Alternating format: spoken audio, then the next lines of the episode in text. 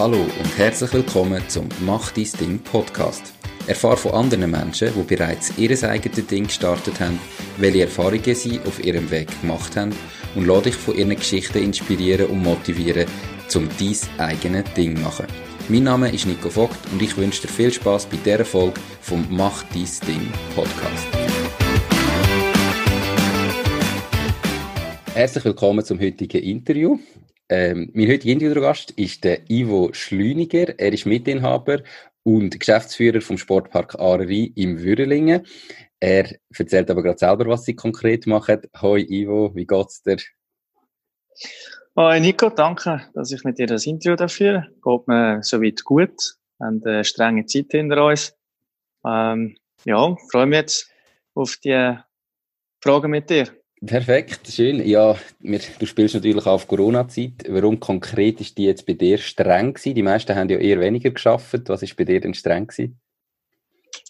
Also vielleicht noch schnell vorausschicken. Wir haben ja ähm, der Sportpark, es der Name verraten, ein relativ ein grosses Geschäft mit über 1200 Quadratmeter Fläche, wo wir hauptsächlich Radsport, Running, äh, Fitness und Outdoorsport haben und im Winter noch die ganze Skivermietung und Wintersport. Und wir haben jetzt die Situation gehabt im, im, in der Corona-Zeit während dem Lockdown, dass wir die Werkstatt haben dürfen offen behalten, wie wir ähm, eigentlich systemrelevant sind und dementsprechend haben dürfen äh, verantwortlich sein, dass die Mobilität gewährleistet war. Und dann haben wir eigentlich äh, den Laden, die Verkaufsfläche zugehört, haben aber sehr viel Velos dürfen reparieren, ausliefern, auch neue Velos. Und dadurch, dass wir eigentlich sehr reduziert mit Personal unterwegs sind, haben wir äh, extrem viel geschafft, unter anderem ich auch. Und das hat uns dann auch ein bisschen eingeholt, nach der Lockerung, nach dem 11. Mai, haben wir das Gefühl, die ganze Schweiz fahrt Velo und dann haben wir eigentlich doppelt bis dreifach so viel Frequenzen im Laden gehabt mit dem bestehenden Team haben dürfen bewältigen. Das war eigentlich schön gewesen, aber auch sehr, sehr streng. Okay, auf der einen Seite schön, dass äh, wie der Konsum eben die Leute ein bisschen nachgeholt haben, aber für die Mitarbeiter natürlich extrem streng nach so einer eher gemütlicheren Zeit vorher.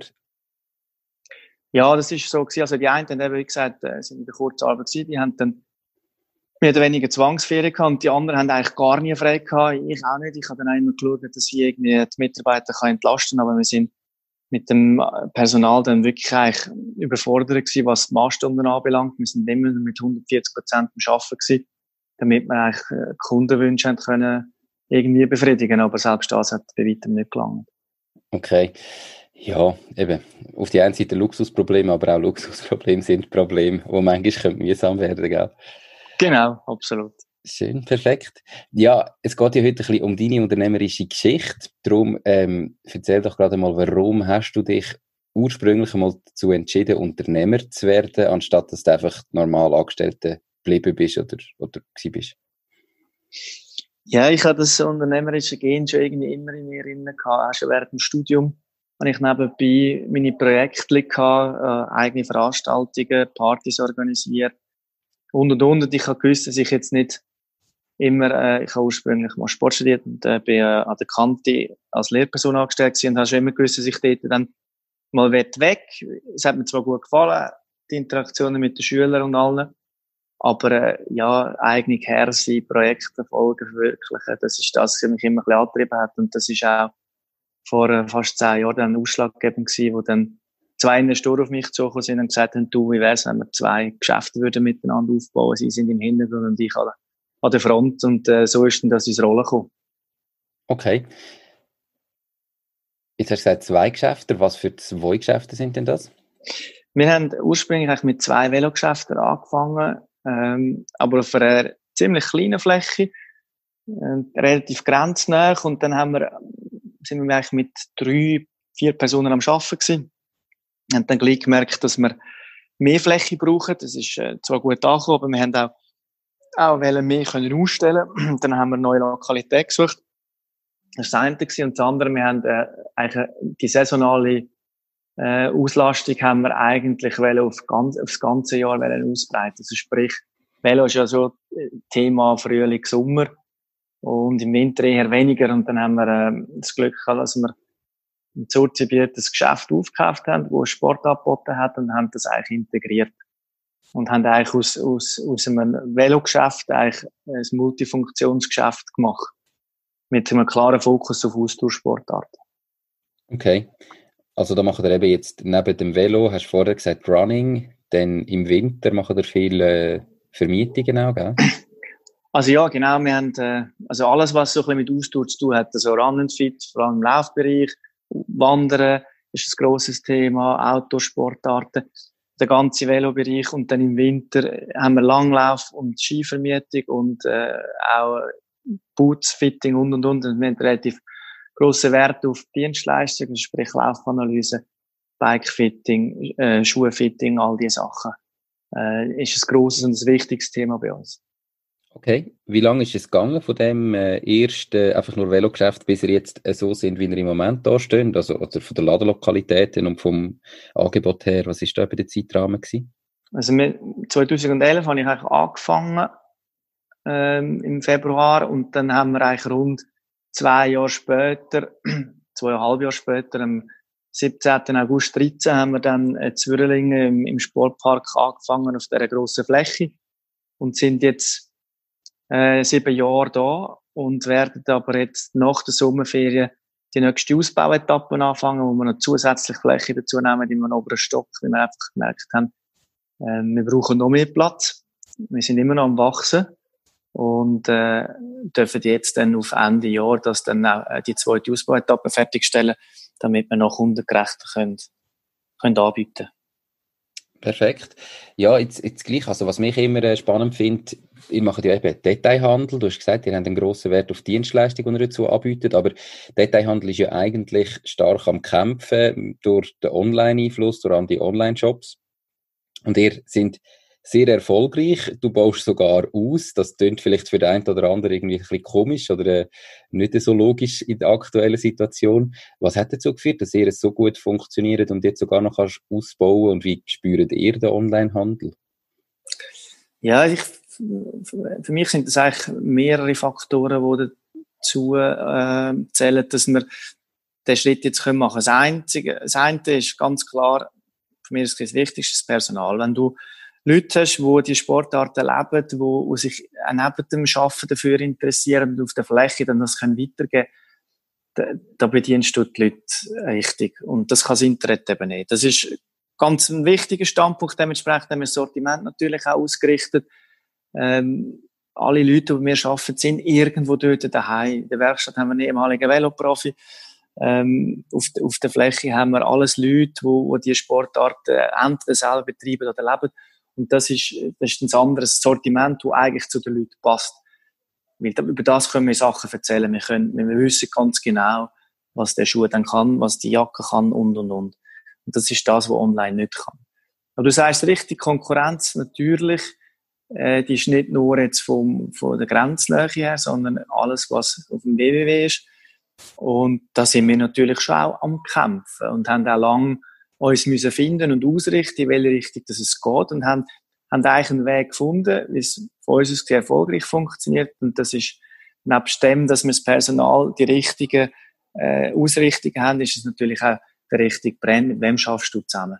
Hast du einen Vertriebspartner, der ganz klar sagt, hey, wir wollen stationär verkaufen, wir legen Wert auf das, dann hast du einen starken Partner nebendran, wo du kannst äh, nutzen und mit ihm zusammenarbeiten. Und das sind so die drei Faktoren, wo ich finde, macht es dann aus. Und, und vielleicht noch das Letzte ist, ähm, du musst ein Einkaufserlebnis bieten. Das ist auch etwas, was das Internet nicht kann. Bei uns kann man reden, bei uns kann man Zeit verbringen, Kaffee trinken. Du kannst gleich auf über 14, 1500 Quadratmeter kannst du äh, Sachen anschauen, du kannst äh, fachsimpeln, du hast Parkplätze und und und. Das sind alles so Sachen, die das Internet nicht kann. Definitiv.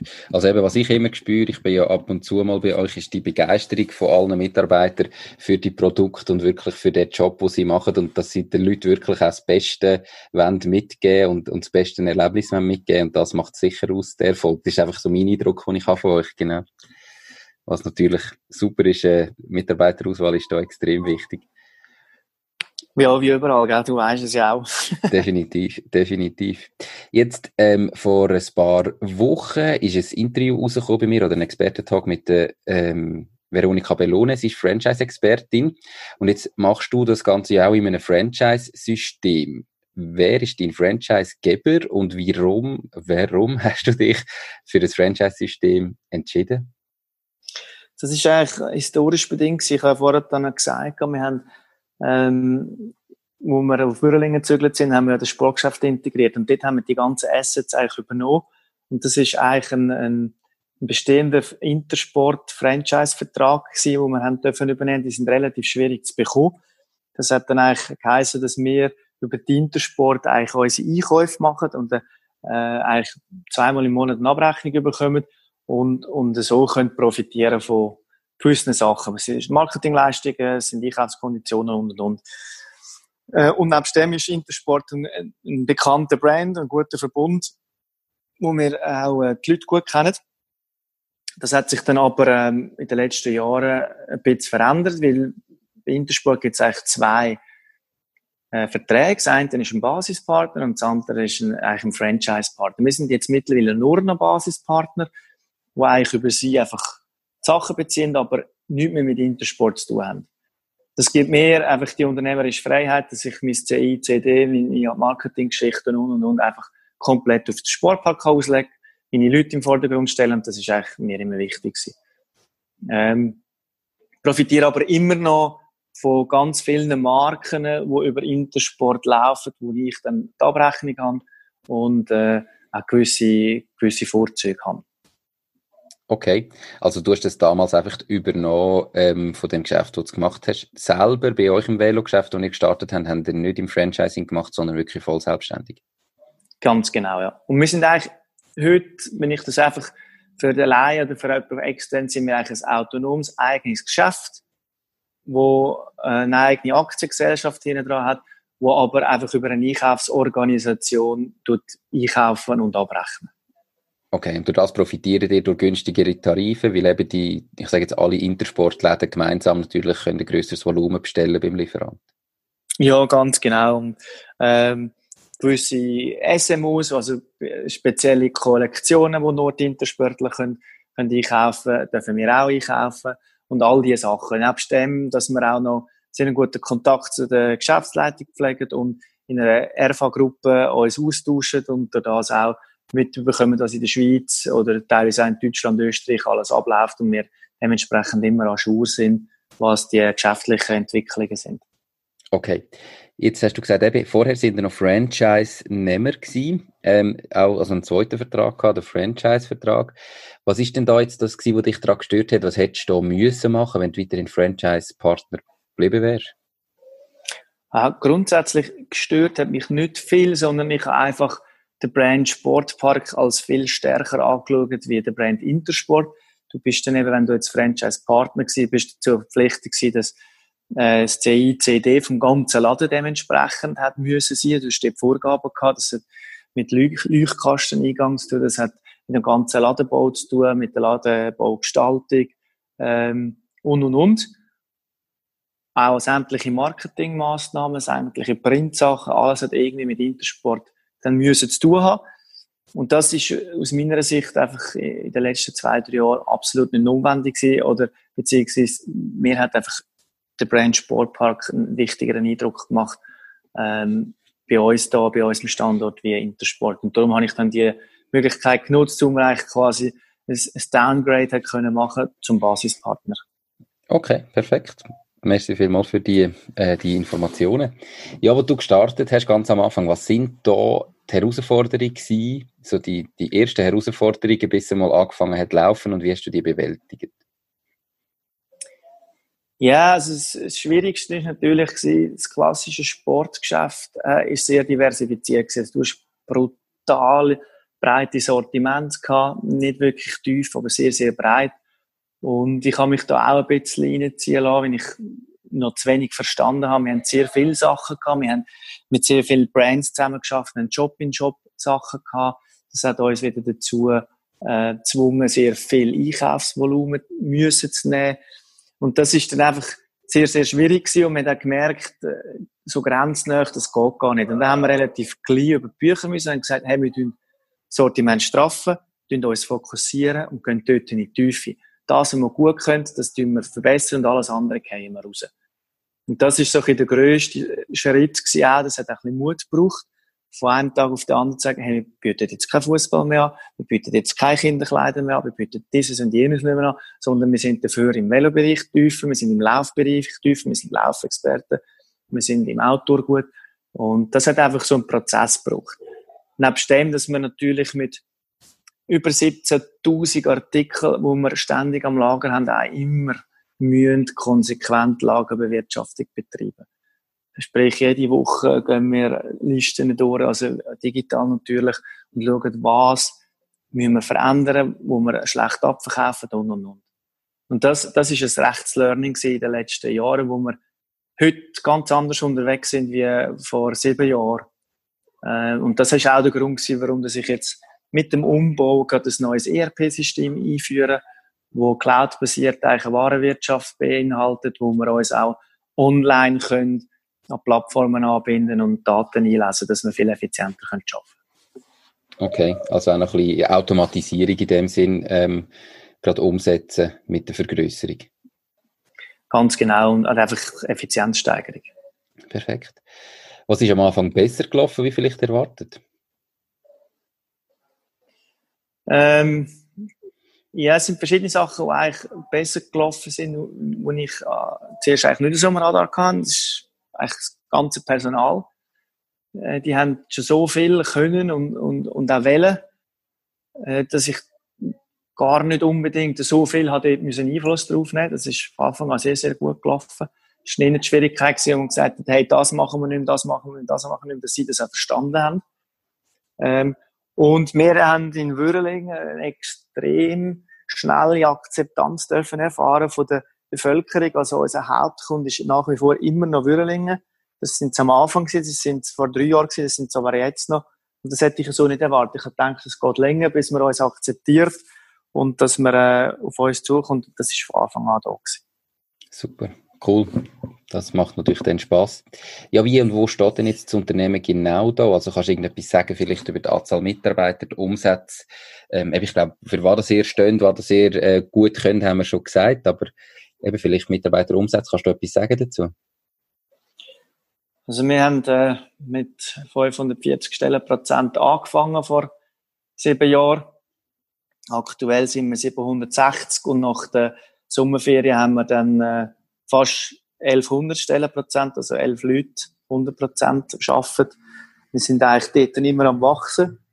Äh, umsatzmäßig auch. Wir sind mittlerweile mit doppeltem Umsatz unterwegs wie dort, wo wir noch angefangen haben. Ähm, vor, vor sieben Jahren. Wohin das Reis geht, weiss ich nicht. Ich, also wir im Verwaltungsrat gehen davon aus, nachdem wir jetzt den Schritt noch mit dem Umbau machen und der Vergrößerung und der Anzahl Personen, die wir jetzt nicht dass wir noch ein Wachstum generieren. Aber ich denke mal, in drei, vier Jahren werden wir uns irgendwo etablieren und dann werden die Umsätze nicht mehr gross nach oben gehen. Dass ihr dann irgendwann einmal so den Peak erreicht habt von dem, was noch möglich ist, also ja, einem Standort und mit der Fläche. Genau, so. ja. wo auch dann irgendwo eine kritische Unternehmensgröße darstellt äh, und auch die Fläche. Oder dort, dort müssen wir dann sicher irgendwann mal schauen. Aber so wie wir jetzt unterwegs sind, werden wir sicher noch ein bisschen wachsen und äh, uns weiterhin noch ein bisschen ausbauen Cool, viel Erfolg dabei in dem Fall, auch bei dem grossen Schritt vom Umbau natürlich. Ja, danke, das können wir brauchen. Du bist vor dem, äh, bevor du jetzt äh, selbstständig geworden bist oder mitgegründet hast, das Unternehmen, bist du Lehrer gewesen, Sportlehrer, habe ich da richtig verstanden vorher?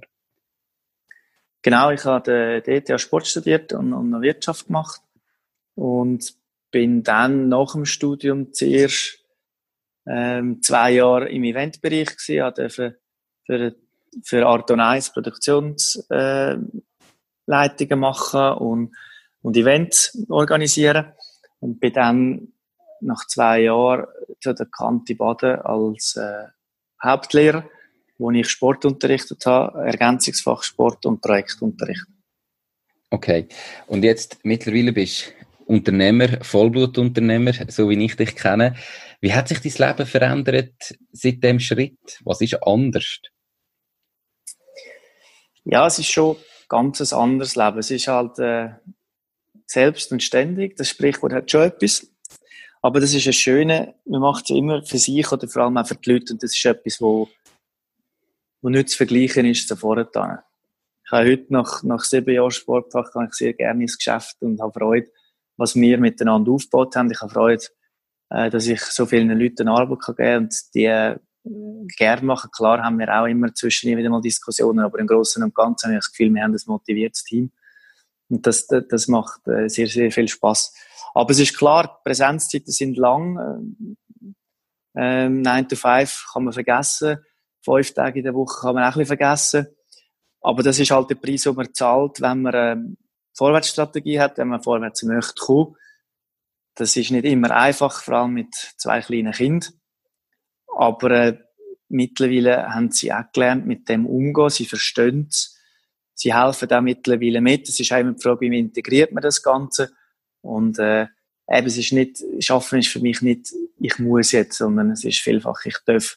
Und dann ist es halt ganz etwas anderes, wenn man morgen aufsteht und oh, jetzt muss ich schaffen und hoffentlich kann ich zu oben dann gleich wieder heim. Das ist natürlich ein riesen Unterschied.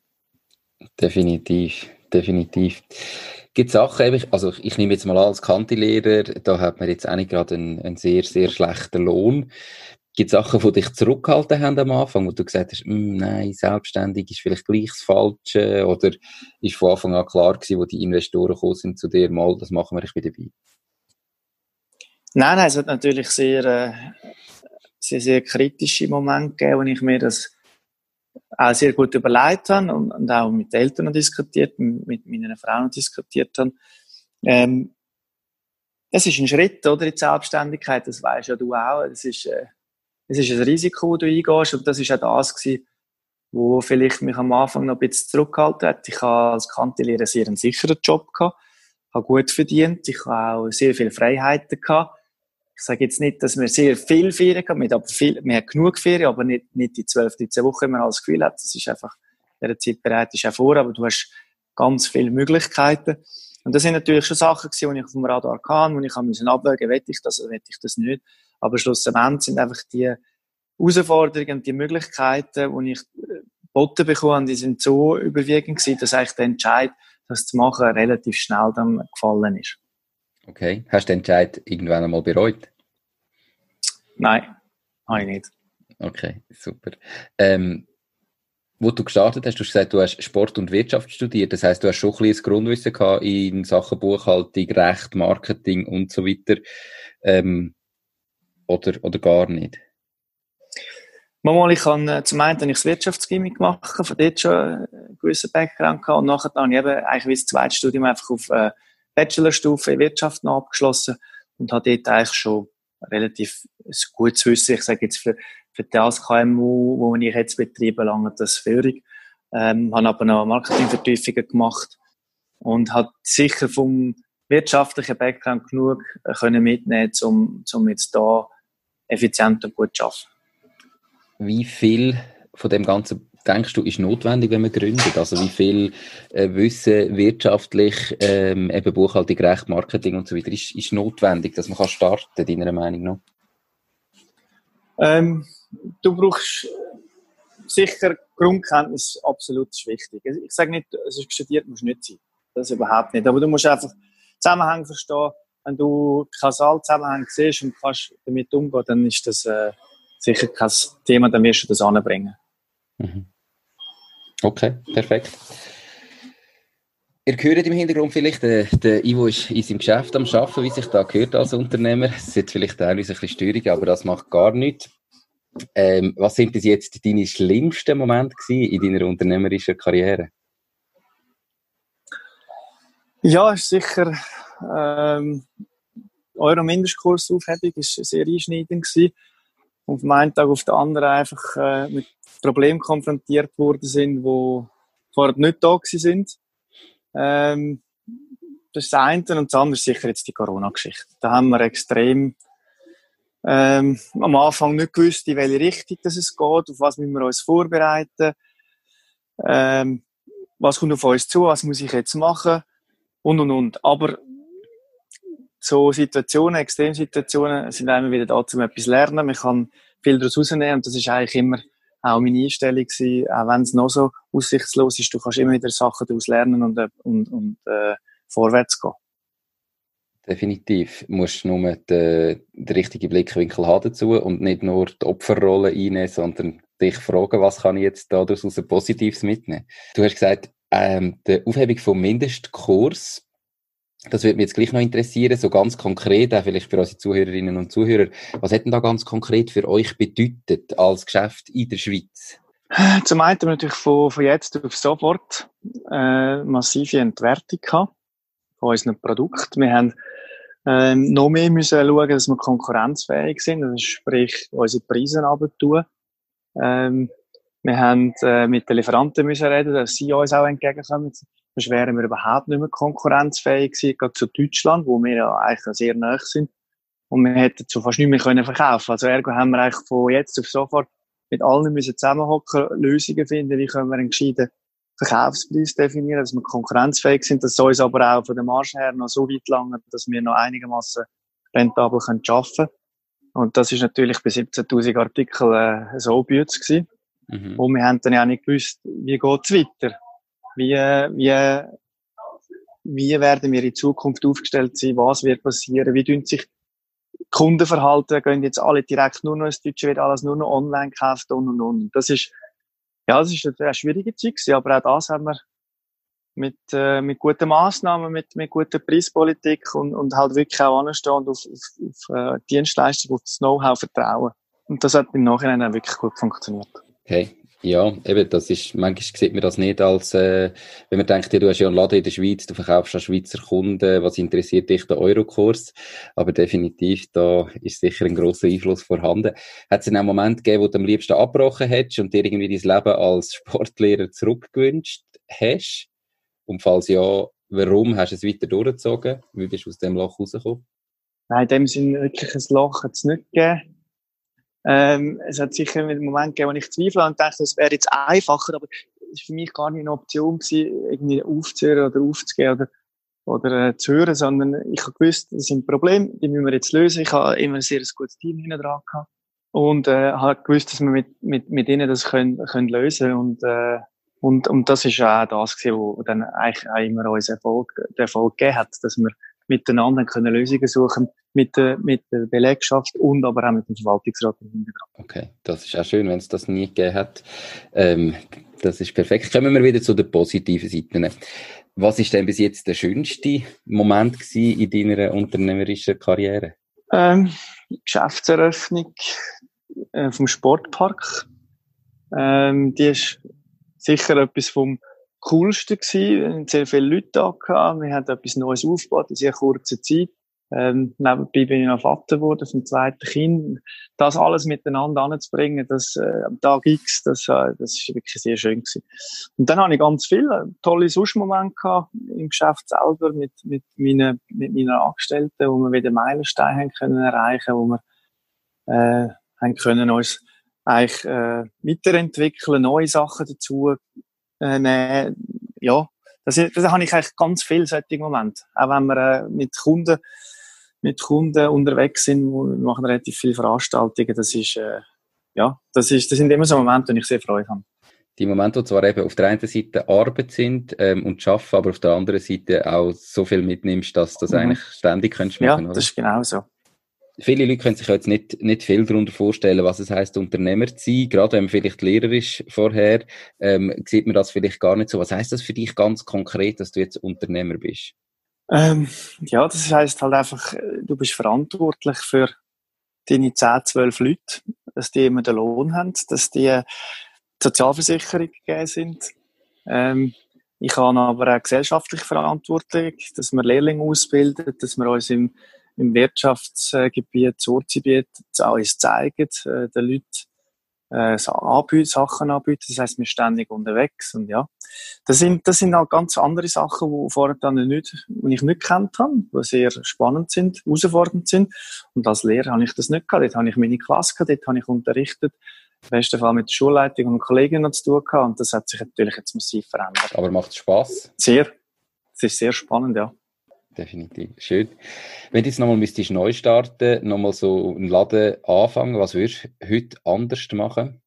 Ähm, ich, ich würde viel äh, konkreter Sachen anbieten, also eben nicht mehr so diversifiziert anfangen, viel weniger. Ich würde viel direkter äh, Strategie fahren, das sind unsere Kernkompetenzen, nach denen leben und nach denen gehen. Okay, also nicht breit in das Gefühl, ich muss für alle da sein, sondern nur für eine ganz spezifische Kundengruppe, dafür für die der Beste in dem Sinn. Ja, ganz genau. Hast du ein Lieblingszitat und falls ja, warum genau das? Ja, das ist eigentlich das, was wir auch auf, äh, auf unseren Flyer haben. Wenn aus Leidenschaft Qualität entsteht, ähm, ist eigentlich genau das, wo wir irgendwo durchleben im Geschäft, wo ich auch finde, wenn eine Leidenschaft für etwas hast, dass du dann auch sehr viel kannst erreichen Also das heißt, wenn jetzt die Zuhörerinnen und Zuhörer müssen sich eigentlich im ersten Schritt einmal die Leidenschaft finden und herausfinden, was sie wirklich gerne machen, für was sie brennen und dann schauen, dass sie aus dem raus können, irgendwie ihr eigenes Ding starten. Ganz genau. Perfekt. Ja, Zuhörerinnen und Zuhörer sind hauptsächlich Leute, die noch nicht gestartet haben, ihr Ding zu machen, die sich das aber überlegen. Hast du drei ganz konkrete Tipps, die du denen würdest mit auf den Weg geben ähm, für ihre eigene Gründung, für den Start von ihrem eigenen Ding? Ja, habe ich. Also zum einen ist sicher mal das, was mir selber schwer gefallen ist, aber ganz entscheidend ist Geduld haben. Mhm. Äh, Geduld äh, mit der Planung, Geduld, aber auch mit der Umsetzung. Es geht immer länger, wie man meint, bis man erfolgreich kann sein. Das eine das andere ist, ähm, dass man ganz genau überlegt, mit wem, mit welchen Partner will ich das machen. Das ist ganz entscheidend am Anfang und dann später dann, dass man verlässliche, gute Partner hat, die einem, einem unterstützen, die einem tragen, die einem helfen. Und äh, das Letzte, aber auch ganz wichtig, das private Umfeld muss das akzeptieren und mitmachen. Wenn das nicht der Fall ist, dann wird es ganz schwierig. Okay. Also, dass man es auch mit dem privaten Umfeld anschaut ähm, und darüber redet. Und wenn man merkt, da kommt jetzt extrem viel Widerstand, dass man es dann gar nicht, nicht probiert? Oder was wäre denn da der Tipp konkret? Dass man sich wirklich halt überlegt, äh, ja, hat man das Verständnis vom Umfeld, wenn man jetzt halt sieben Tage in der Woche am Anfang arbeitet oder äh, halt nicht nur neun Stunden pro Tag, dass das akzeptiert wird und dass man einen gewissen Background dort hat. Okay. Ja, zum Thema Geduld. Ich glaube, das geht fast allen Unternehmern so, dass Geduld nicht unbedingt Stärke ist, sondern dass man halt immer, wenn man etwas möchte umsetzen, das sofort wett und am besten auch gerade Ergebnis möchte sehen. Das ist, glaube ich, einfach so. Zum Thema Partner noch schnell. Auf welcher Ebene meinst du das? Also siehst du das auf allen Ebenen? Also sowohl Geschäftspartner wie Mitarbeiter, wie vielleicht Vertragspartner, was die Marke, die du verkaufst, angeht? Oder auf welcher Ebene möchtest du da? Ist das am wichtigsten? Es ist auf allen Ebenen entscheidend. Also wenn du keine verlässlichen Partner hast, dann wird es so oder so schwierig. Das hat auf, auf der Verkaufsseite her zu tun, also sprich, mit wem schaffst du zusammen. Das hat aber auch damit zu tun, auf, auf der eigenen Personalebene, äh, im, im Hintergrund Verwaltungsrat und und und. Also einfach wirklich nicht das Gefühl haben, nur weil jemand sich super verkauft, das gerade macht, sondern wirklich gut anschauen. Genau. Gibt es Bücher, die du unseren Zuhörerinnen und Zuhörern würdest empfehlen Konkret habe ich eigentlich kein spezielles Buch, das ich empfehle, sondern es gibt einfach einen Haufen gute Grundlagen, die man auch betriebswirtschaftlicher Natur kann nachlesen kann. Ähm, aber jetzt nicht ein einziges spezielles Buch. Habe ich nicht. Okay. Ja, wir sind schon langsam am Schluss von dieser Folge. Ähm, wie und wo können dich, unsere Zuhörerinnen und Zuhörer, am besten erreichen? Ja, ganz klar im Sportpark selber. Ich bin eigentlich täglich versteten bis auf den Sonntag. Äh, okay. und sonst bin ich äh, eigentlich immer äh, per Mail und auf Social Media erreichbar. Ähm, und sonst an sehr vielen Veranstaltungen rund um das unter Arental. Ja, genau. Perfekt. Super. Also, falls ihr noch nie dort sind, dann besucht mal den Sportpark Harerei. Ich kann es wirklich nur empfehlen, egal ob ihr etwas im Running, im Velo-Bereich. Ich tue mir meine Snowboard dort mieten, bin extrem zufrieden. Hast immer ein Top-Snowboard, das fertig eingestellt ist. Und ansonsten findet ihr die Links zum Ivo seinen Social-Media-Kanal und zu der Webseite vom Sportpark auch bei mir auf der Webseite www.mach-ding.ch. Und ja, ganz zum Schluss noch, ähm, ganz typisch die Frage, würdest du nochmal dich selbstständig machen, würdest du nochmal starten? Ja, definitiv würde ich. Perfekt, super. Danke vielmals für deine Zeit, Ivo. Ich ähm, habe mich mega gefreut, dass du bei mir im Interview gewesen bist. Ich wünsche dir und dem Sportpark ganz viel Erfolg bei allen Projekten, die ihr jetzt in den nächsten Monaten noch vor euch habt und wünsche dir noch ganz einen schönen Tag. Danke vielmals, Nico, für das spannende Gespräch und äh, ja, bis gleich. Mach's gut. Ciao, ciao. Tschüss. Das war es auch schon mit dieser Podcast-Folge. Ich bedanke mich ganz herzlich fürs Zuhören. Wenn dir der Mach dein Ding Podcast gefallen hat, dann freue ich mich, wenn du mir eine Bewertung bei iTunes hinterlässt. Das Ganze dauert keine zwei Minuten, aber durch das können wir dafür sorgen, dass der Podcast von noch mehr Leuten gefunden wird und wir noch mehr Leute motivieren können, ihr eigenes Ding zu machen. Ich würde mich außerdem extrem freuen, wenn du auf meine Webseite www.mach-deis-ding.ch wirst gehen und dich dort in mein Newsletter einträgst. Damit kann ich dich über neue Folgen und Themen, die dir helfen, dein eigenes Ding zu starten, informieren. Nochmal danke vielmals fürs Zuhören und bis zur nächsten Folge vom Mach dein Ding Podcast. In dem Sinn, alles Gute und bis dann, dein Nico.